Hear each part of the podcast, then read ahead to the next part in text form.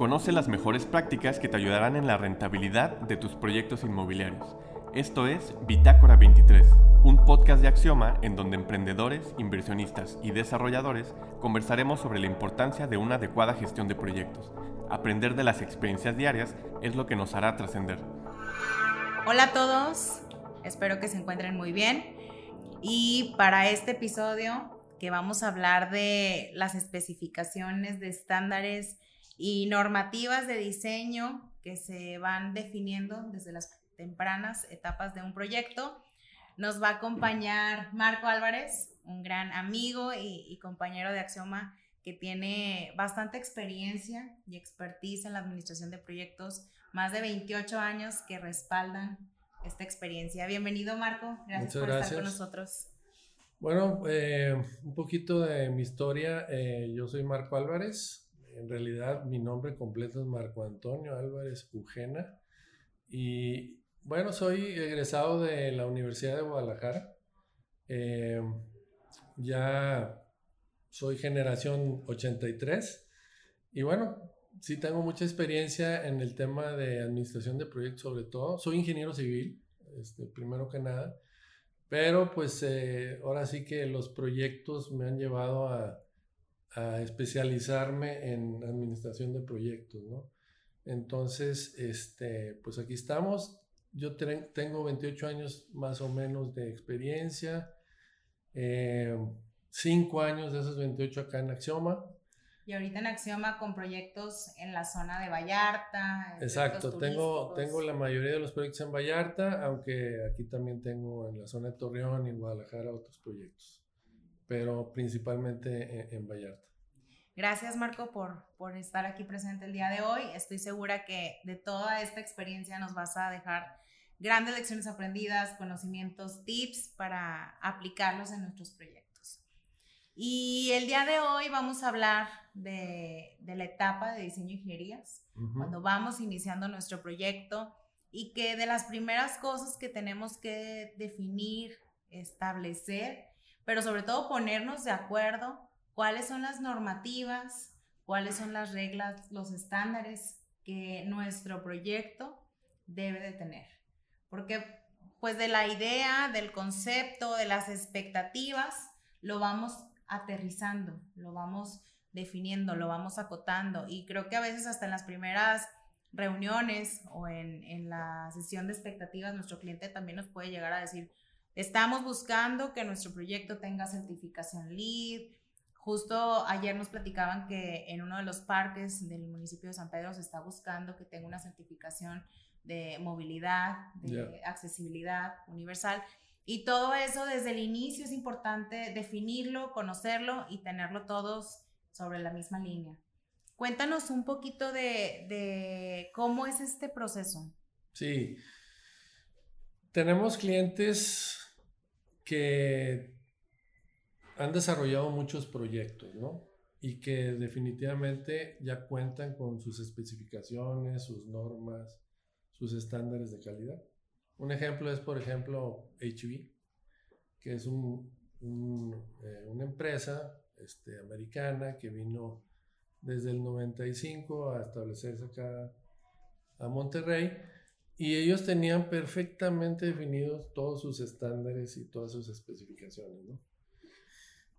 De, la otra del otro modo, este, hay proyectos o desarrolladoras que no tienen eh, realmente eh, desarrollado un esquema de diseño, de especificaciones, y se busca precisamente definir desde estas etapas tempranas, pues esos estándares y esas normas. Entonces, si, podemos, digamos, separar eh, eh, en, dos partes, digamos, eh, la elaboración de estos estándares y, normas de calidad y, de, y estándares de calidad, será que los proyectos que ya tienen esas especificaciones, lo que tenemos que hacer como gerencia de proyectos es revisarlos y actualizarlos en un momento dado. Y cuando no se cuenta con esa información, lo que debemos hacer es elaborarlos, ¿no? Y para elaborarlos hay algunas herramientas importantes que, vamos a, desarrollar y que nos van a permitir definir perfectamente el alcance, en este caso de diseño. Ok, muy bien. Creo que ya existen muchas bases, existen algunas normativas, existen certificaciones. ¿Con cuáles te ha tocado trabajar a ti? Pues básicamente, este, eh, las más comunes, digamos, eh, estamos hablando del, del, ACI para estructuras de concreto, eh, estamos hablando también de, de el ASCI, que es para estructuras metálicas. En el proyecto de Vallarta, uno de los proyectos de Vallarta, actualmente están en el proceso de también certificar el proyecto en LEED. Sí, es correcto. Y bueno, este, e, en este caso, e, en el proyecto de Vallarta, pues ya llevamos ahí de la mano trabajando con, con estándares eh, de LEED y, y, estamos ya por cumplir prácticamente eh, pues el 95% de, de, los requerimientos en LEED. Y de estas certificaciones también existen categorías, o sea, ¿hasta qué grado podemos llegar el este, plata o bronce. Es correcto, este, hay proyectos que pretenden llegar hasta, hasta pues, un nivel oro y bueno, pues son, son, son proyectos que sí son, son muy demandantes porque, entre otras cosas, por darte un ejemplo, eh, para poder certificar la carpintería de un proyecto, pues debemos de identificar desde dónde viene esa madera, para poderla autorizar y poder este, ganar puntos en lead en ese sentido, ¿no? Sí, porque desde definir la certificación y lo que involucra esta certificación, tenemos que no nada más es el diseño, los planos, como dices tú, hay que ver los abastecimientos, los materiales, desde dónde vienen, cuándo tienen que llegar. En la obra también tienen que verse desde la limpieza, la logística, todo eso forma parte de la evaluación. Y también este tipo de proyectos se tiene que medir diferente al resto, porque todas estas particularidades también tienen una diferencia en costo. O sea, no puedes decir que un proyecto con certificación LEED puede costarte lo, lo mismo que uno que no lo tiene. ¿Por qué? Porque los materiales, este, las trayectorias, instalaciones, la logística y la preparación e incluso hasta el, los accesorios o mobiliario, tiene que tener otras especificaciones. Definitivamente. Y está comprobado que sí, efectivamente hay un, digamos, un costo diferenciado, un mayor costo, pero al final del camino este, te va a redundar en beneficios. Entonces, si bien quizá la inversión inicial es mayor, entre un 8 y 10% mayor, al final de cuentas se recupera ese dinero. Y hay que dejarlo en, en la declaración de alcance, hay que dejarlo documentado en los abastecimientos, en los contratos. También los contratos deben de tener sus cláusulas, incluso de cuando se implementa Lean Construction. también debe de venir parte del, del, contrato, pues tiene que decir a qué te comprometes como proveedor, porque se tienen que hacer procesos diferentes para cumplir con estas certificaciones. Correcto. Eh, al inicio de la plática hablábamos de, de, clientes que tenían las especificaciones bien claras y otros que no. Hay una herramienta que se llama checklist de diseño que nos va a ayudar a identificar todos esos eh, parámetros y normas de diseño. Básicamente eh, se dividen en, en, cuatro o cinco grandes rubros, ¿no? La descripción del proyecto en sí, que es, bueno, pues metros cuadrados de construcción, vendible, superficie, etcétera, etcétera. Después viene un tema de normatividad, que es algo muy importante. La normatividad es cómo vamos a construir según pues las normas del municipio y dentro de esas, eh, digamos, eh, encontramos unas eh, básicamente importantísimas para el diseño, que es el CAS, el CUS y el COS. ¿De acuerdo? Que básicamente el CAS se refiere a la absorción del suelo, eh, el, el, COS se refiere a, la ocupación del suelo y el, y el CUS se refiere a la utilización del suelo. Entonces, eh, dependiendo de, esos, de esa normatividad, vas a poder construir eh, la cantidad de metros que tú necesitas. Obviamente todo esto va de la mano con el modelo financiero y bueno, las características propias de los proyectos. Claro, totalmente. Y, y, no podemos dejar que esto lo incorporemos meses después. Tiene que ser lo primero, son las reglas básicas del proyecto con las que se tienen que regir. Correcto. Oye, Marco, ¿nos puedes platicar de qué casos o qué clientes sí, sí tienen estos estándares ya definidos? Pues mira, yo te puedo comentar mi experiencia, por ejemplo, en, supermercados. Precisamente tenían todos los estándares ya eh, pues muy bien definidos. Si bien eran estándares que venían del extranjero, se tuvieron que tropicalizar y, finalmente pues fue bastante sencillo hacerlo, ¿no? Algo muy curioso que, que nos pasó en aquel entonces fue que el proyecto en sí venía en, en, sistema inglés. O sea, las medidas venían en pulgadas, en, pies, etc. Y hubo que tropicalizarlo a sistema métrico decimal.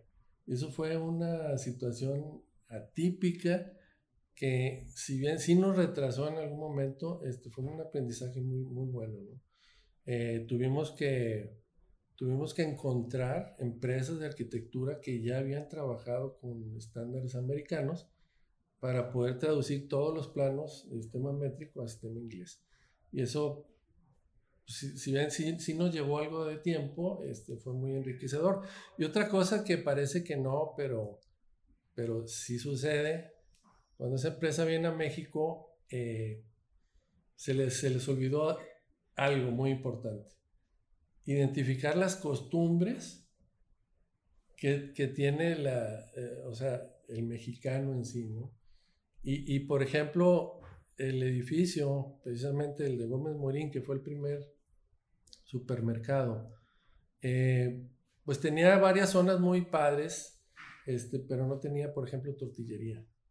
Claro. No tenía un, no tenía pollos, ¿no?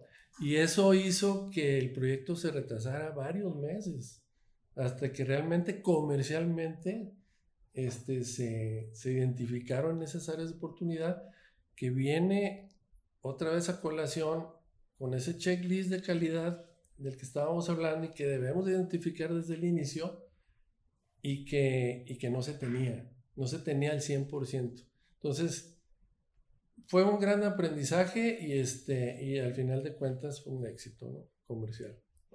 Y qué, qué importante, el, no importa que hayas hecho el proyecto 80 veces, pero cada terreno, cada ubicación, cada proyecto lo hace único y lo hace diferente y por eso esta herramienta viene y nos ayuda a confirmar, a validar y no asumir que lo que ya lo hicimos y que ha salido excelente cuatro, cinco, seis, siete veces, pues no, no asumir a que esto vuelve a pasar, ¿no? Definitivo.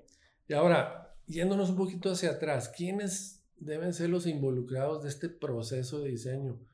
Pues son el gerente del proyecto, el líder del proyecto, el sponsor, el cliente de la empresa, el arquitecto. O sea, los involucrados del proyecto deben trabajar en esa definición del proyecto. O sea, no podemos, no podemos dejar a un lado una de esas figuras porque todos, todos aportan. Ahora, ¿qué hace la gerencia de proyectos? Coordina precisamente esa elaboración de ese checklist, pero toda la información viene de esos involucrados. Al final de cuentas, ¿qué es lo que buscamos? La autorización de ese checklist. Y obviamente que esté bien hecho, ¿no? Finalmente, para terminar, digamos, el proceso y cerrar, digamos, el checklist, la autorización y firma del sponsor y cliente es muy importante. Es indispensable, de hecho. Qué, importante lo que mencionas y me gustaría cerrar con, con eso que, que vamos dejando. la integración de los involucrados, de los participantes, el verificar, no asumir, verificar y comprobar cada uno de estos puntos de las normativas, del due diligence que tenemos que ir elaborando como parte del, del proyecto y que nos deje esa lección aprendida que en la planeación, en la etapa de diseño de ingenierías, darnos el momento y darnos el tiempo de estar checando cada uno de estos puntos. Correcto. Muchas gracias, Marco, por acompañarnos en la sesión del día de hoy. Este ejemplo, esta implementación de proyectos en los que has participado, pues nos deja bastante información para poderla estar aplicando en la de nosotros.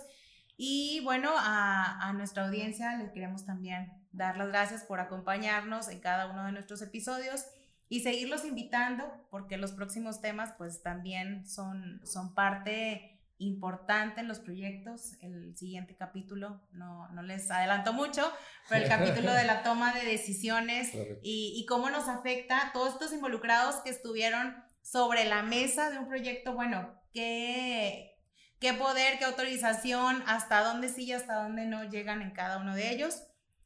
No se olviden que estos, estos podcasts los podemos encontrar en Spotify y también en, en YouTube para que los estén escuchando. Y nos vemos en la siguiente sesión. Gracias. Un placer.